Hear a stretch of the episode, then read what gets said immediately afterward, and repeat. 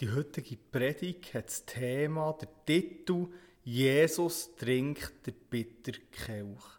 Wir kommen heute zur Predigt über den Karfreitag. Jesus sein Tod am Kreuz.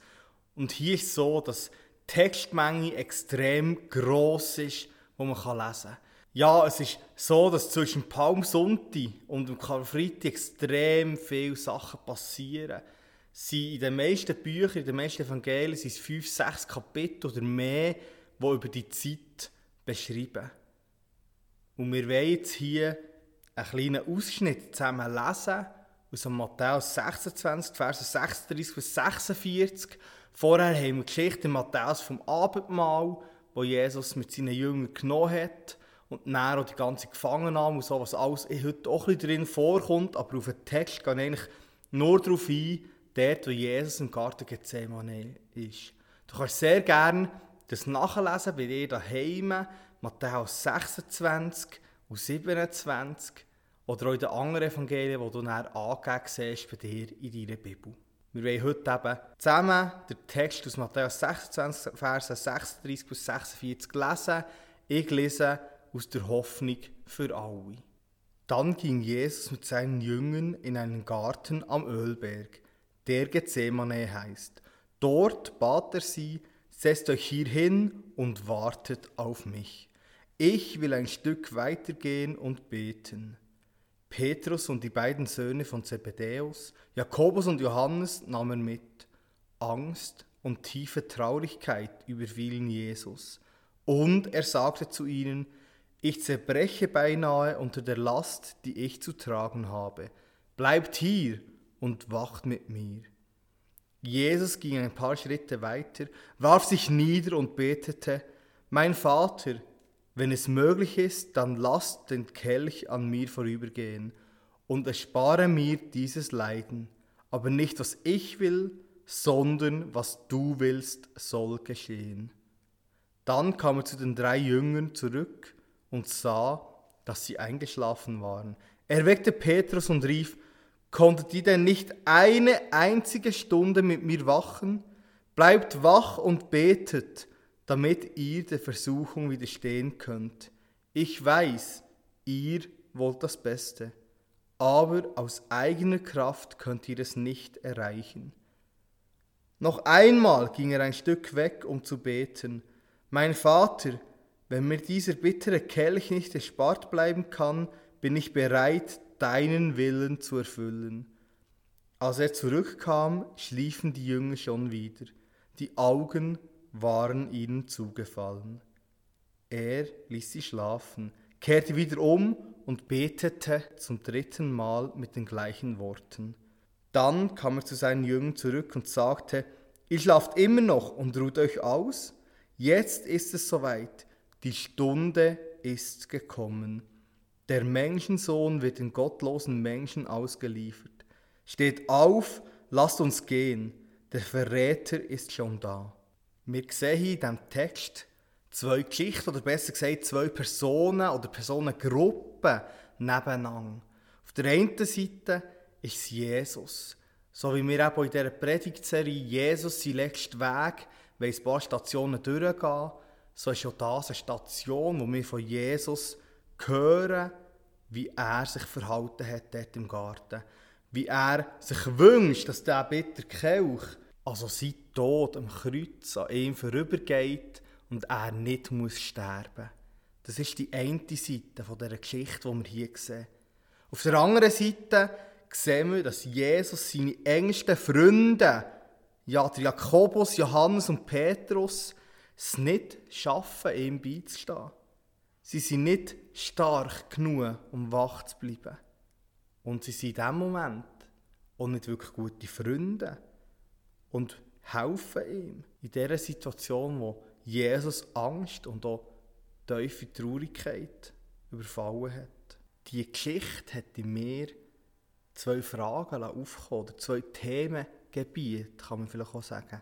Zum einen, also ich mir selber, würde als Freund von Jesus bezeichnen. Und gleich schaffe ich es doch nicht, restlos ihm beizustehen. Ja, vielleicht bist du nicht ein Freund von Jesus.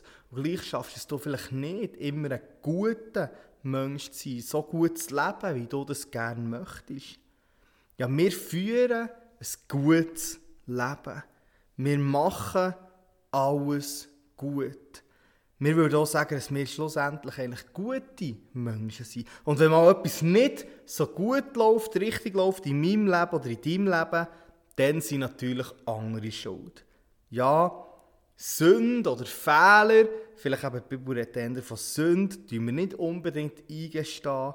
Oder wenn, dann noch so halbpatzig. Aber wir haben immer eine gute Ausrede. Ja, wir sind gute Menschen. Wir machen alles gut und wollen auch vielleicht eben gute Freunde von Jesus sein oder eben gut leben. Und so halten wir uns an Gesetze, an Normen etc. Aber manchmal halt gleich nicht.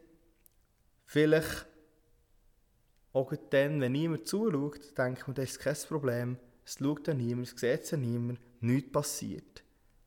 Ja, wie sieht es aus? Vielleicht auch bei mir, wenn ich am Auto fahren bin, wie schnell habe ich vielleicht mal eine Sicherheitslinie überfahren, bin bisschen zu schnell unterwegs und jedes Mal habe ich gute Gründe, gute Ausreden, wieso das passiert ist, aber Schuld bin sicher nicht ich. Das ist die eine Seite, vielleicht eben ein Freund wollen sein oder eben gut wollen sein. Und die andere Geschichte, Themengebiet, wo wir hier raus nehmen können, ist Jesus. Ja, es ist noch spannend, wie Jesus sich hier zeigt, wie er Angst und Traurigkeit empfunden hat, ja, wie er zittert und irgendwie totale Schwäche zeigt. Und hier finde ich es so spannend, weil es viele Geschichten gibt, in der Kirchengeschichte, wo Leute gestorben sind aufgrund von ihrem Glauben. Ja, ich denke besonders geht an die Geschichte wo 21 Leute aus Nordafrika, 20 davon aus Ägypten, sind hingerichtet worden in Libyen vor ISIS. Ein Video, das das zeigt, das am 15. Februar 2015, also vor etwas mehr als fünf Jahren, ist veröffentlicht wurde. Und die 21 Christen dort haben ihr Leben gelassen. Und haben irgendwie einen gewissen Stolz auch gezeigt, gewisse Würde bis zum Schluss bewahrt. Sie jammern nicht, sie ja, gehen irgendwie den Glaubensweg bis zum Schluss. Ihnen ist der bitter Tod nicht erspart geblieben und gleich sind sie aufrichtig, ja, und irgendwie auch stolz, den Weg können zu gehen. Ja, mehr Hintergrund, vielleicht jetzt sogar zu dem, gibt es ein Buch von Martin Mosebach, wo über die 21 Märtyrer redet. Und hier stellt sich die Frage, ja, sind die stärker als Jesus? Jesus jammert hier, schreit zu seinem Vater, zeigt Angst. Ja, an einem anderen Ort lesen wir sogar, dass Jesus Blut und Schweiß geschwitzt hat. Ja, dass das passieren kann, wenn man wirklich Angst hat, Todesangst aussteht, dass das passieren kann. Aber wieso reagiert Jesus hier so und andere Märtyrergeschichten nicht? Wo man fast das Gefühl hat, dass Jesus sich viel schwächer verhalten, als das andere Märtyrer machen. Andere Leute, die sterben für ihren Glauben. Und so sind die zwei Themengebiete, die irgendwie hier raufkommen. Das ganz persönlich, für dich und für mich. Was heisst es für mich, ein Freund von Jesus zu sein, wenn ich sage, ich folge ihm nachher? Wenn wir an letzten Sonntag denken, Palmsonntagspredigt, wenn wir sagen, wir wollen ihm Lob und Ehre geben. Was heisst es ganz persönlich für mich, ein Freund zu sein von Jesus? Aber auf der anderen Seite, ja, was sagt die Geschichte über unseren Freund Jesus aus? Ja, was sagt die Geschichte hier aus über Jesus, über seine Tat am Kreuz? Wie soll man das verstehen? Und die zwei Themen wollen wir etwas genauer anschauen. Und wir wollen an drei Punkten uns vertiefen in den Text. Wir kommen besonders im Punkt 3 ganz stark auf Jesus zu sprechen. Eben wieso er so reagiert hat, aber was so ein extrem grosser Unterschied ist zu all den anderen Leuten, die gestorben sind, die vielleicht sogar einem Kreuz gestorben sind, zu dem Tod, wo Jesus erlitten hat. Der erste Punkt dieser Predigt hat der Titel Wir müssen gut leben, um den bösen Versuchungen zu widerstehen. In unserer heutigen Zeit wird man nach einem Grundsatz bewertet. Man wird bewertet, ob man ein guter Mensch ist oder ein schlechter Mensch.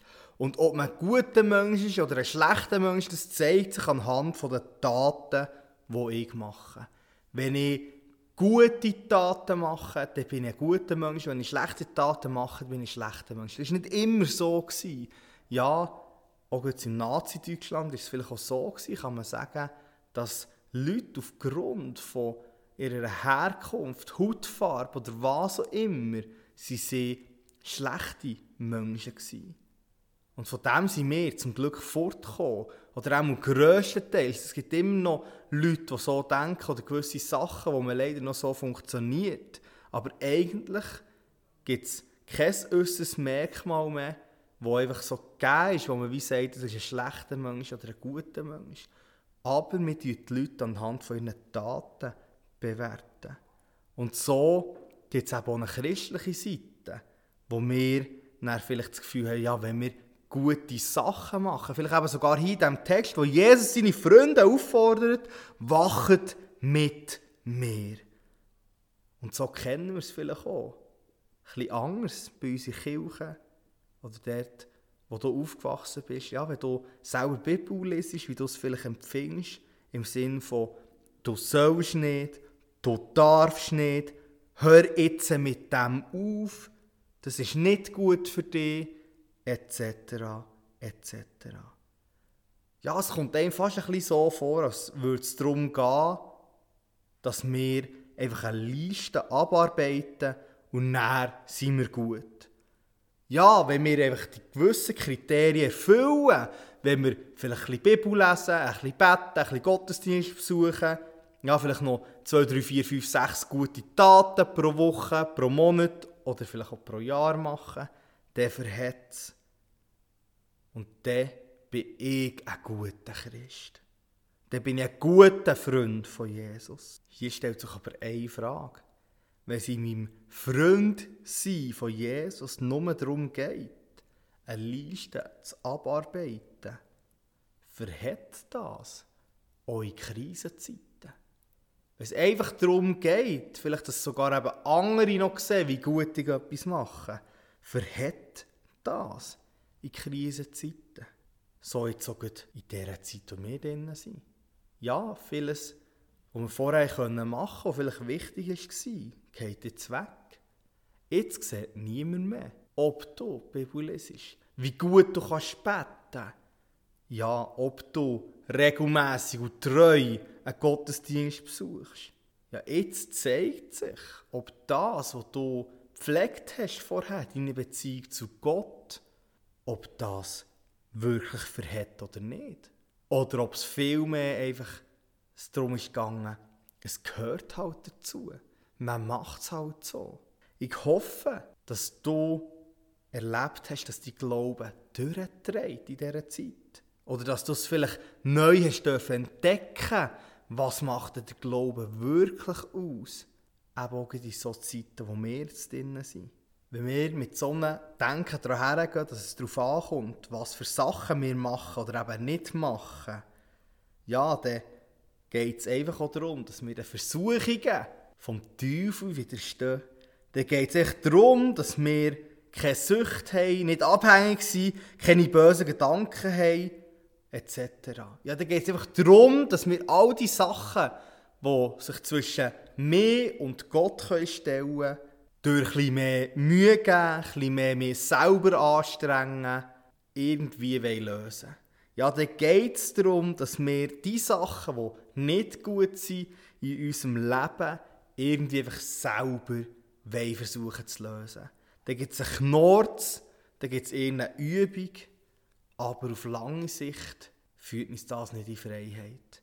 Nein, es führt uns eher in einen neuen Zwang hinein. Das führt uns zum zweiten Punkt. Aus eigener Kraft schaffen wir es nicht. Ja, wir lesen in dieser Geschichte, dass seine Jünger wach bleiben Ja, Jesus sagt ihnen, wachet mit mir und betet. Und ich nehme an, wo ihnen das zu gut hat, diesen drei Jünger, die so nach mit Jesus unterwegs waren, dass sie das wollen. Dass sie wollen, wach bleiben und für Jesus da sein. Sie haben das aus eigener Kraft auch wollen.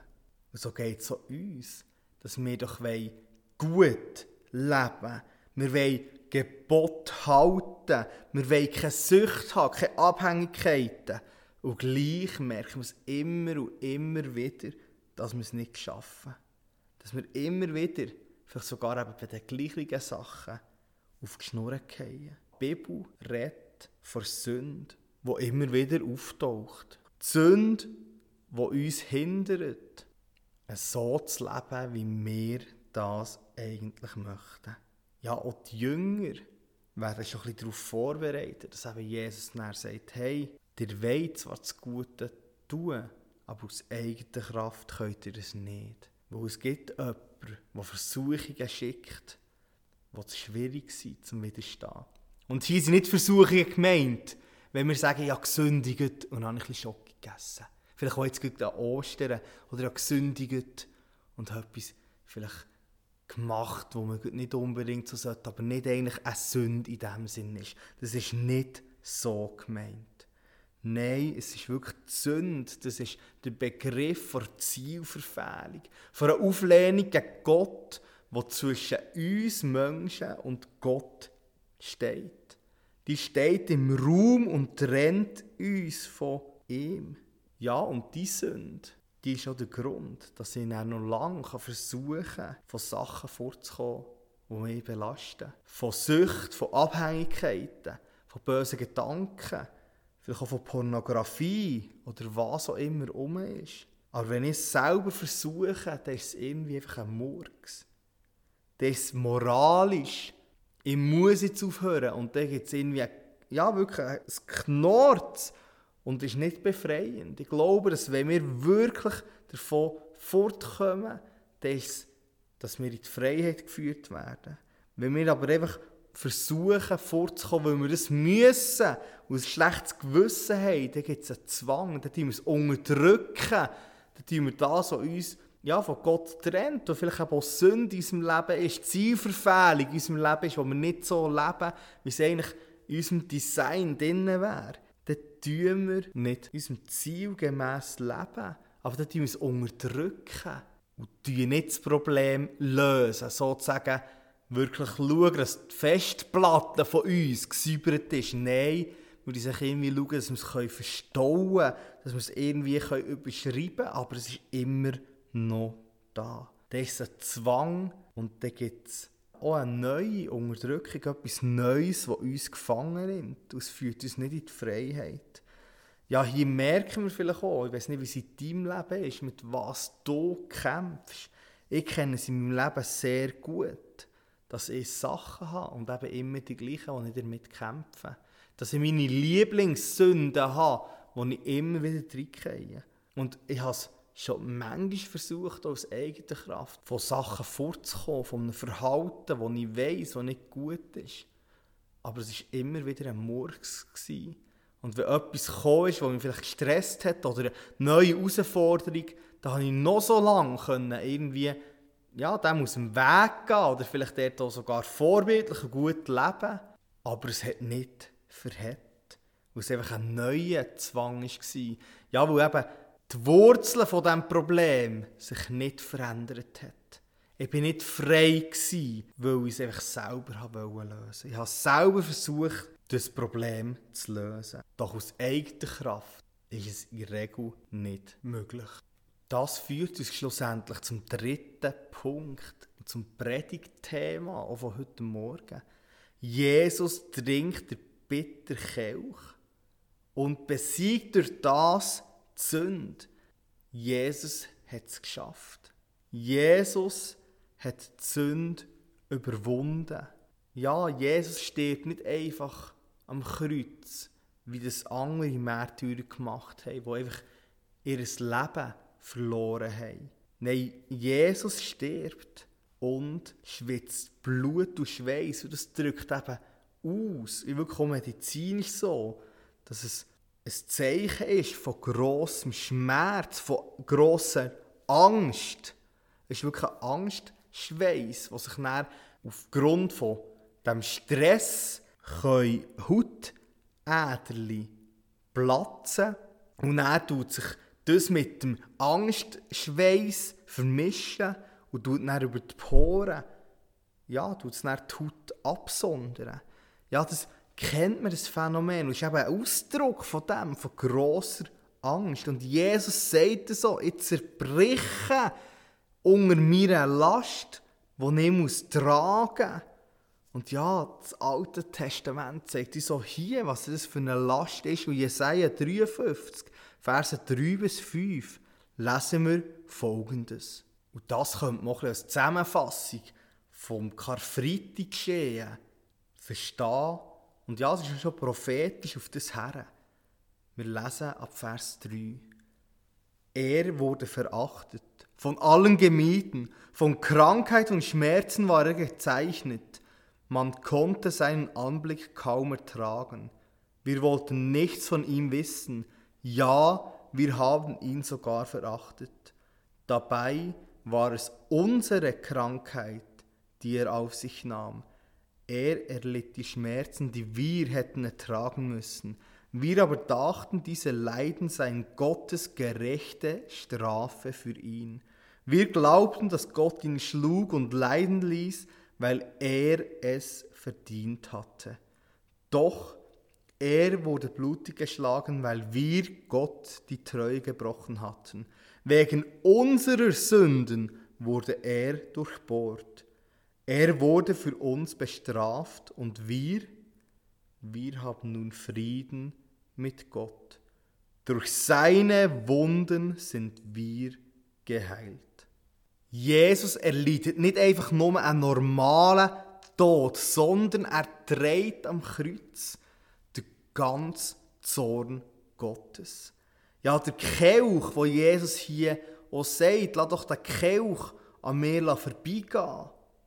Der Kelch deutet im Alten Testament verschiedene Stellen, unter anderem Psalm 75, 8, Jesaja 51, 22 oder auch in Offenbarung 14, Vers 10 darauf her, dass es der Zorn Gottes meint. Ja, dass Jesus, der der Kelch, der Becher, trinkt vom gesamten Zorn Gottes, wo er trinkt, damit ich gerettet werden kann. Ja, er trinkt den ganzen Zorn Gottes, nimmt er auf sich. In dem Moment ist er absolut von Gott getrennt. Absolut geschieden und leidet Schmerzen, die wir eigentlich verdient hätten. Die Schmerzen für unsere Sünden, für all die Sachen, die wir nicht gut machen, für all die Sachen, ja, wo einfach mir Gott keine Ehre geben. Die Last ist so riesig, dass Jesus zu Gott bittet. Gerade dreimal in diesem Text und zweimal so beschrieben, dass er sagt, mein Vater, mein Vater, hey, wenn es dir möglich ist, dann lass den Kelch an mir vorbeigehen, erspar mir das Leiden. Aber nicht was ich will, sondern was du willst soll passieren. Die Wille soll erfüllt werden. Auch hier liegt eine Stelle aus Jesaja 53 zu Grund. Und zwar der Vers 11. Dort lesen wir, mein Diener kennt meinen Willen. Er ist schuldlos und gerecht, aber er lässt sich für die Sünden viel bestrafen, um sie von ihrer Schuld zu befreien. Jesus ist am Kreuz gestorben, um uns zu befreien. Das war kein Unfall, kein Irrtum. Nein, das sehen wir sogar in Vers 45, wo er zurückkommt, das dritte Mal zu seinen Jüngern und sagt, die schlafen immer noch. Hey, jetzt ist die Stunde gekommen. Jetzt ist der Moment. Und Stunde meint hier nicht einfach, jetzt ist der Zeitpunkt, jetzt ist auch die 8, wo das passiert. Nein, es ist eine festgesetzte Zeit. Jetzt ist es soweit. Jetzt passiert es. Das ist kein Unfall oder kein Zufall. Und Jesus hat die ganze Sündenlast dreht am Kreuz. Es war der Zeitpunkt, wo er das gemacht hat. Wo er für dich und für mich gestorben ist am Kreuz. So wie Jesus seinen Jünger in Vers 41 sagt. Bleibt wach und betet, dass ihr der Versuchung, der Versuchung vom Teufel könnt widerstehen Bleibt wach und betet. Und ja, hey, ich weiss, dass ihr das Beste wollt. Aber aus eigener Kraft könnt ihr es nicht schaffen. Ja, Jesus hilft uns, gut zu leben, dass wir Sachen können machen, dass es eben nicht ein neuer Zwang ist, ein Knorz ist. Aber was kennen wir denn? Dass wir nicht einfach menschlich etwas machen, sondern dass Gott der dran ist. Ich bin überzeugt, das erkennen wir, wenn wir von etwas fortkommen und wir eine Freiheit verspüren. 2. Korinther 3, Vers 17 sagt, mit dem Herrn ist Gottes Geist gemeint. Und wo der Geist des Herrn ist, da ist Freiheit. Ja, dort, wo der Heilige Geist an uns, in uns, kann schaffen, wo er Sachen kann aufzeigen Sachen kann in Ordnung bringen da ist Freiheit. Ich habe in gewissen Bereichen von meinem Leben auch Sachen, wo ich nicht zufrieden bin. Abhängigkeiten, die mir nicht gut tun. Und ich habe schon viel probiert, das selber zu lösen. Selber in Ordnung zu bringen. Ich glaube aber, dass es auch hier einen Zeitpunkt gibt, wo Gott reinkommt und es verändert. Ja, das dürfen erleben vor einem kurzen Zeitchen. Ich habe immer wieder versucht, aus eigener Kraft das zu machen. Aber plötzlich bin ich an einem Ort gewesen, und mir hat jemand darauf angesprochen, auf das Problem, und wir haben zusammen beten. Ich habe mich losgelöst im Namen Jesu von dieser Sache und auf einmal habe ich Freiheit gespürt. Eine Freiheit und eine Autorität dem Bösen, dieser Versuchung gegenüber. Ich bin frei geworden. Ich durfte die Freiheit spüren. Ja, der, wo der Geist Gottes ist, da ist Freiheit. Wenn wir aber sagen, dass Jesus der ist, der uns hilft, der dir hilft in deinem Problem, in deiner Lage, wo du jetzt bist, dort hilft, wo, wo du dran bist, wo du kämpfst, vielleicht schon seit Jahren, dann gibt es zwei Sachen, die falsch sind. Das eine ist, dass wir nichts machen. Ich glaube, dass das Wollen schon da sollte sein. Das zeigt uns erste Teil vom Vers 41, wo Jesus sagt, ich weiss, dir wollt das Beste. Ich glaube, das ist eine Grundvoraussetzung, dass wir eine Veränderung haben, dass Jesus das so machen kann. Wenn wir eigentlich wissen, dass es nicht ein gutes Verhalten ist, nicht eine gute Abhängigkeit ist oder weiss nicht was auch immer, uns das aber eigentlich auch gleich ist, das Verhalten, dann glaube ich nicht, dass dort Gott auch gross etwas machen kann. Ich glaube, das Wollen sollte schon da sein. Auf der anderen Seite haben wir aber auch das Problem, dass wir zu fest selber versuchen, aus unserer eigenen Kraft den Versuchungen zu widerstehen. Wo hier, Vers 41b, aus eigener Kraft können wir es nicht erreichen. Ich glaube, so ist besonders der Vers 41 für uns, oder zumindest auch für mich, ganz stark eine Aufforderung, wie ich vielleicht auch leben soll, auch wenn Sachen kommen, wo ich in Versuchung geraten, Sachen kommen, wo, ja, wollen etwas reinziehen, wo ich weiss, was nicht gut ist. Ja, dass einfach der Vers 41 mich auffordert, der zu Gott zu kommen.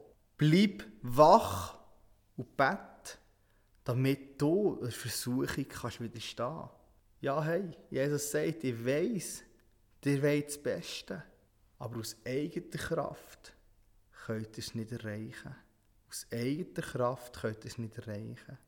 Sondern durch Jesus, durch das, was er gemacht hat am Kreuz, ist die Macht für Sünde gebrochen. Und durch Jesus haben wir die Autorität, auch herzustehen. Aber auch der glaube ich, dass es den richtigen Zeitpunkt geben kann. Das soll uns aber nicht davon abhalten, wach zu bleiben und zu beten. So möchte ich die drei Punkte nochmal zusammenfassen. Der erste Punkt ist, dass wir das Gefühl haben, wir müssen gut leben, um den bösen Versuchungen zu widerstehen. Es kommt auf mich darauf an. Ich kann entscheiden, wie ich unterwegs bin und muss halt schauen, dass ich es möglichst gut mache, weil ich eine Liste abarbeiten und dann kommt es gut. Aber der zweite Punkt ist, dass wir irgendwo auch merken, dass wir es aus eigener Kraft nicht nachhaltig schaffen. Wir schaffen es nicht ohne neue Zwänge in der Regel, wirklich Sachen, die tief sind, zu verändern. Und das sind nicht einfach leichte Sachen gemeint, sondern wirklich Sachen, die uns eben von Gott fernhalten, die sich zwischen mir und Gott stellen. Und da kommt eben auch die Lösung. Und das, was auch gut an Karfreitag geht. Jesus, der den ganzen Zorn Gottes am Kreuz erträgt. Er, der die ganze Sündenlast der Welt auf sich nimmt und wegen dem Todesqualen leidet, Angst hat und sich auch von Gott trennt fühlt. Wegen dem braucht es Jesus. Und durch das besiegt er die Sünde. Und so ist ganz entscheidend, was Jesus sagt. In Johannes 19, Vers 30, sein Ausspruch am Kreuz, bevor er stirbt. Es ist vollbracht. Es ist vollbracht. Die Sünde ist gebrochen. Sie hat keine Macht mehr. Und durch das können wir frei sein. Ja, wenn wir Gott in uns wirken durch den Heiligen Geist. Ja, dort, wo der Geist vom Herr ist, von Gott ist, da ist Freiheit.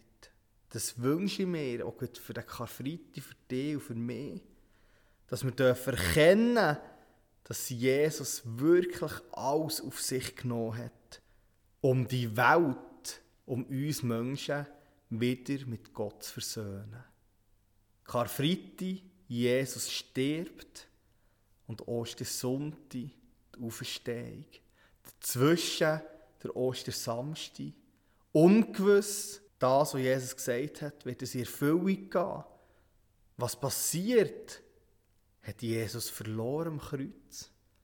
Die Gedanken, wenn wir uns bei der nächsten Predigt machen, diesen Sonntag, mit dem Thema Ostern, Tod, wo ist die Stachel? Ich tue zum Abschluss noch beten. Vater im Himmel, ich möchte dir Merci sagen, dass du deinen Sohn Jesus auf die Welt geschickt hast. Dass er gestorben ist im Kreuz und die ganze Sündenlast der Welt auf sich genommen hat.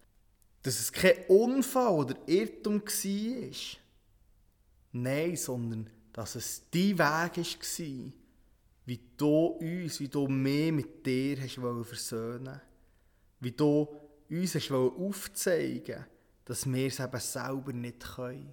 Aber dass du es für uns machst. Ja, und dass du uns auch der Heilige Geist willst geben der uns in die Freiheit führt.